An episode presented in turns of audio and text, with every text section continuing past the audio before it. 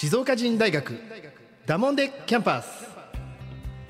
この番組は静岡を心から愛し静岡あるある静岡の方言など静岡を舞台に楽しく学べるオンライン大学です。SNS の静岡人と連動し静岡をテーマに誰でも参加できるバカゆるい番組です。大人になった今だからこそ学生時代に戻ってバカになって楽しいキャンパスライフを送りませんか？だもんではい改めまして静岡人大学学長の石川です。さあ前回に引き続きましてですね今回の講義テーマもどうする清水駅前銀座商店街ということでですね引き続き清水駅前銀座商店街振興組合の理事長松岡夏樹さんにお越しいただいております。松岡さんよろしくお願いします。よろしくお願いします。どうですか？もう3回目。前回はあのー駅前銀座のね歴史からちょっと松岡さんの思いも聞かせてもらいましたけど、はい。熱い男ですね。あ本当ですか？熱い男。なんか僕地元の清水の人間からするとなんか嬉しいですね。こういう人が理事やってくれてるって思うとうーんそうなんですね、うん。でも清水の方々はすごい控えめな方々が多いんで多いね。僕清水こういうところが大好きとかもっとこうしたいとかこうなったらいいなっていうことが話すんですけど、なんかみんな清水のことが大好きなんだけど、うん。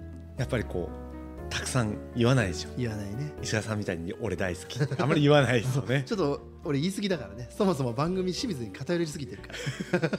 でもやっぱり石川さんの影響を受けて僕もあ言っていいんだとか、うん。あ言っちゃった方が楽だなとかうん。いうふうに思うんですよね。なるほどね、はい、っていうのがあったんで、うん。なんかそういうふうにこう発信したりとか言ったりとかっていうふうなことをさせてもらってるだけなんですけどね。みんなも思ってるはずなんですよ。もうそれはすごい感じるんですよ。でしょ？はだからね今回この講義テーマに沿ってですねい、はい。あの SNS の静岡人ではい。どうするえ清水駅前銀座商店街ってやったらはい。たくさんコメントいただいたんですよ。はいはい。なのでその中から少しずつちょっと抜粋してはい。ちょっと松岡さんにもねこのコメントをいただきたいなと思って。あわかりました。ねはい、逆に他の方が見るとかあの意見ってすごい大事じゃないですか。そうですね。はい。なのでちょっとご紹介していきますね。はい。えーまずですね、えーアカウント名がヒロアンダーバーウルトラ16さんからです、えー静岡の高城はい。人宿町。うん。持ち宗のように次から次へと古い建物をリノベーションして若者たちが生き生きと商売できる仕組みがいつも素晴らしいなと思ったりするのですがなぜ清水ではアーケードのある駅前という好立地なのにそういうことができないのかなっていうふうに思ってますと。熱海駅前も同じようなアーケード街がありますけどこの20年でかなり盛り返えま盛り返しましたよねということでコメントをいただいております。どうですか？お隣同じ静岡市でもね。ええ。高城人宿町持宗って若い人集まりますよね。そうですね。やっぱりあのいろいろ勉強させにさせてもらいに行かせていただいてるんですよ、うん。やっぱりこう話題のエリアなんでどんなことなのかな、あんなことなのかなってこう一人で行くこともあればうん。かみ、さんと二人で行ってみることもあるし、うん。家族連れで行ってみることもあるしこう見える風景が違うかなと思って行くんですけど、やっぱりこう魅力あるですよねエリアとしてね。ね。ええ。僕も同じ思いで行きますもん。はい、なんでこう行きたくなるっていうかどっちかっていうと行きたくなる理由は明確にはないんですけど行ったらなんか楽しそうみたいな。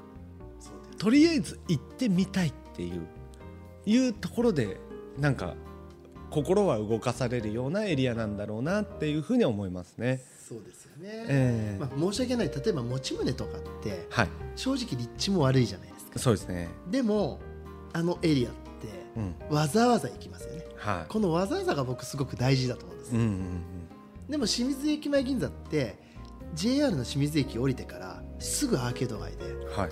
好立地ですよね。そうですね。でもわざわざ行かないじゃないですか。行かないですよ。ね。はい。えじゃあ熱海の駅前のように坂が多くて。はい。っていうわけでもないじゃないですか。そうですね。すごく条件整ってますよね、うん、これどっかにヒントありそうですね。そうですね。まああとはその構造上の問題もあるのかもしれないですけど、その1階がお店で2階がお家みたいなところがあるんで、誰かに貸すってなると、ん。その家ごと全部離れなきゃいけないみたいな思いがあるのかなっていうのもありますし、なるほど、まあ、そういう、えこういうのってでも伝えた方がいいと思うんですよ、うん。だからなんですよっていうのは伝えた方がいいと思う。うん、そっかそっか。その辺のねちょっとあの構造上の問題はねそうですね。あるのかなっていうのはありますけどね。い。やありがとうございます、ええ。でもうしまたもう一方いきますよ。えー、っとですね。タカ M タカ MT07 アットマーク沖縄さんからです。これお。沖縄の方かな？えー子供の頃はカメレオンクラブとサーティのゲームショップが目当てだった。中学生の時はゲーセンアップルに行って金がなくなるまで金がなくなるまでやってたな。今は半年に1回幼なじみと会って居酒屋で飲み食い会ということでメッセージいただきました知らないでしょサーティとか知らカない。メレオンクラブとか知らないです。わかんないです。何屋さんだったんですか？ゲームショップですよねあー例えば中古のファミコンソフトとかあ、なるほどなるほあどった。んですよはいはいはい。だから確かに今思えば僕らが例えば中学生高校生の時も例えばサーティがあるから駅前銀座に行こうってなったんですよああなるほど。であとはゲーセンアップルとかあまあ今ゲームセンターもねそうです、なかなかね。聞かなくなっちゃったまあプリンスってあるんだけどああそうですね。あれ僕小学校の時からあるからねへえ。40年以上あるからよくやってるなと思うんだけど僕もあの入ってみたいんだけどなんか独特の雰囲気感で入れなくて。うんあれね小学校の時からあこれいあいいのかまあいいや小学校の時から高校の時しょっちゅう行ってたからへえ。でもそういうふうに何かがあるからっていうのが、ええちょっと今確かに駅前銀座商店街って足りないかなって感じするんだけどその辺どうですか、そうですね。確かにこう何かこうワクワクドキドキするような、うんうん。どっちかっていうとこうなんか昔から良くも悪くも変わってないから、うん。あ別にいいやみたいになっちゃってて、ん。行ってみたらなんかえなんかこんな店できてるとか、えなんかあここってこんな感じのお店だったんだみたいな新しい発見がワクワクドキドキだったりするのかなっていうことがありますからそうですよね。やっぱりそういうこうなんか新しいこうウェーブというか風がね、うん。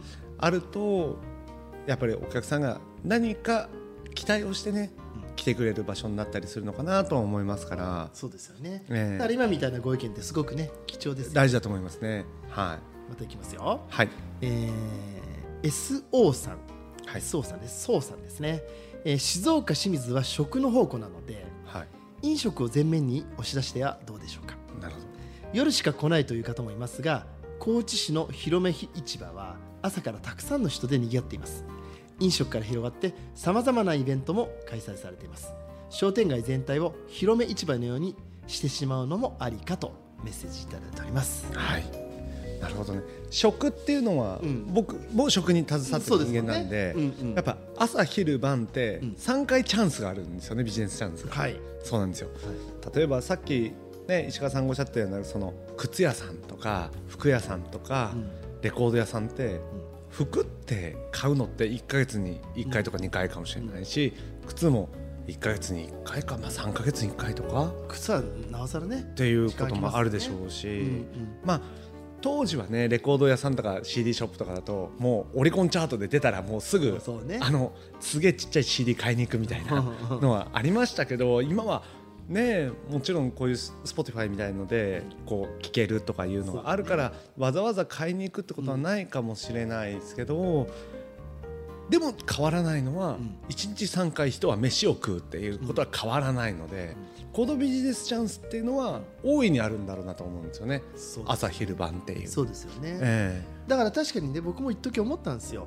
確かに今あの駅前銀座の入り口はあの全国のチェーン店さんはじめ居酒屋が増えてます。えはい。だったらもういっそのことロブソン行くまでの間とかもう全部全部居酒屋にしちゃったらわざわざ人来ますよね素敵だと思います。そういうのって難しいんですか？やっぱり。難しいというか、うん。えっ、とどっちかというと絵を描くっていうのが大事だと思ってて、うん。そうやってこうやってこう例えばもうあ入り口からうん。もう途中までの半分ぐらいはうん。全部飲食とか居酒屋に変えちゃおうって言ってみて、うん。ここだったらこういうふうにできるよねとか、大きな店舗だったら5店舗ぐらい集まって、ん。この中はこう屋台村みたいな感じじゃないんですけど、はい。こうフードコートみたいにしてみようよみたいなことがあると、誰もそれを想像してないしビジョンとして掲げてないからわからないっていうだけであって、うん。そうしてみたら楽しいんじゃないっていう仮説でもうん。言ってみると確かにそうかもねみたいな。もうこのゾーンは飲食。うんこのゾーンは物販。うんうんうん。このゾーンは体験型。はい。いうことがあればなんか分かりやすいストリートになるのかもしれないですよね。なるよね。こうぐぐちゃぐちゃ感はないので、ないよね。えなんなんだろう僕ね本当たまたま先週熱海に行ったんだけど、えはい。まあ別に熱海も決してね全部が埋まってるわけじゃないし、はい。あのシャッターのところもあるんだけどもでもある一部の熱海銀座のところだけはポツンポツンだけども行列までできてるんですよね。うん。で確かに関東からも近い。だけどもどうなんだろうな。もうちょっとテーマをちゃんと作ってはい。駅前銀座はもう、ね、清水ってだって完全食じゃないですか。そうですよ。美味しいお魚食べれて。はで確かにそうなると柏の市の方行きますよね。はい。柏の市はそのテーマが集まってるから人が流れるじゃないですか、もうちょっと駅前銀座にもなんかそういう新鮮な魚が食べれるとかってあってほしいけどええ。え全くないですもんね。あのこれはこうちょっと逆張りというか、うんうん。裏山な感じがしてて、うん。僕は戸様っていうかその地元の人間じゃないからこそ感じたりするんですけど、その例えばしらすうん。桜エビはい。ねそれからマグロとか、うんうん。清水の名物ってたくさんあると思うんですよね、でそういうものが食べれる美味しいお店ってのは柏の市にもちろん集まってるはい。んですよね、なんだけど実は例えば柏の市でもつカレーを出してるところはないわけなんうんですよ、うん清水のソウルフードっていうのだと何ってなるともつカレーだったりとか例えばですけど僕は他人として見てるんで分かるんですけど、めちゃくちゃタチウオ食べるなと思ってるんですよ。清水の人たちって。タチウオ食べるよねでタチウオ好きな人多いですよね。おい。あれはもう子供の頃からはい。自然と摂取してるからタチウ どっちかというとしらすとか桜エビをうん。好んでいっぱい家で食べますっていうよりは、うん。タチウオいっぱい食べてるんちゃうみたいな 思いがあるんですよ。オあそれやっぱ感じるんだ。感じます。っそうか俺全然気にしなかった。てなると、うん。やっぱりその柏の市とかでは、うんしらすマグロっていうのが海鮮丼だったりというのはもちろん分かりますよ、そのかき揚げとかね、うん。いうのが分かります、なんだけど本当の清水人の飯っていうのはこっちで味わえるぜみたいな。それいいね。こっちはうん。ディープなうん。リアル清水うん。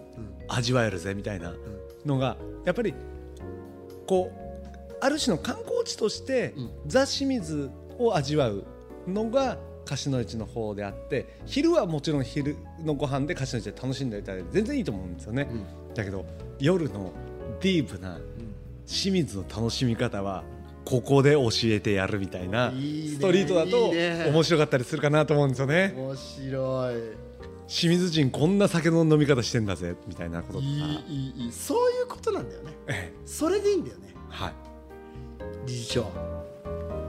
これねこの回だけで終わろうとしたけどあの フォロワーさんのコメントまだたくさんあるの。すこれまた継続しましょう。いつもすみません。全然いやいや俺なんか今最後ちょっとワクワクしてきた。これがワクワクだよ。タチウオ。はい。ないでしょ。タチウオストリートとか作っちゃってさ。もうタチウオのね。だって今ほらアジフライ流行ってるじゃん、はいはい。都内とか行っても、はい。もうタチウオがなぜか食べる店たくさんあったらはい。面白いじゃんね。そうですね。あアジフライもうん。清水人は意外に食べてるんですけど食べるよ。で定食屋さんとかにうん。他のエリアの定食屋さん行っても、アジフライってやっぱり薄いんですよね。薄い。なんですけど清水のアジフライってえ何これってぐらい熱いんですよね。熱いよね。んですよ。でももう薄いアジフライなんか清水で出した日にゃ、うん。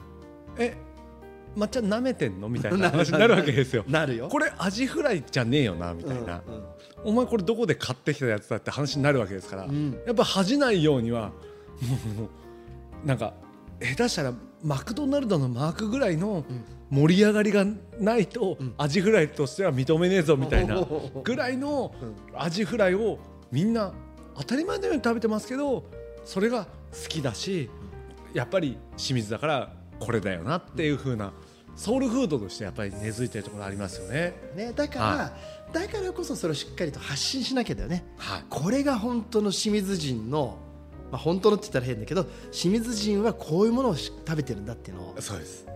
OK 面白くなってきた。はい、今日ここまでしよう。これ楽しくなってくるね。こういうことだと思うよ。はい。ね。なんか大人が本気で楽しもうとしてるのが大切だと思いますね。ね。はい。理事長ありがとう。ということで あのー今日はね一回このぐらいにさせてもらってまた次回この続きやっていきたいと思います。はい。えーここでエンディングです、えー静岡人大学ダモンデキャンパスでは番組宛てのメッセージもお待ちしております。メールの場合は info@ 静岡人 .com 件名にはダモンデキャンパスと入れてください。またですね静岡人の Facebook、Twitter、Instagram への DM でも構いません。ハッシュタグ静岡人大学をつけて投稿をお願いします静岡人大学ダモンデキャンパスは誰もが楽しめる大人のオンライン大学です一緒にダモンデキャンパスを彩りましょう松岡理事長どうですか？これ3回目終わりましたけどはい。ちょっと楽しくなってきたでしょ？楽しくなってきただんだん乗ってきたでしょ？はい。これね次回もっと盛り上がりましょわかりました。うなんかこれ話してるだけで駅前銀座変わってくるような気がしてきたなんかポテンシャル感じますよね。感じるよねははいということで、い。はい。えー次回もですね理事長にもっともっとあの熱い思いを語っていただきたいと思います。松岡理事長、今日もありがとうございます。ありがとうございました。はい。それではまた次回。今日の講義はこれでおしまいだもんで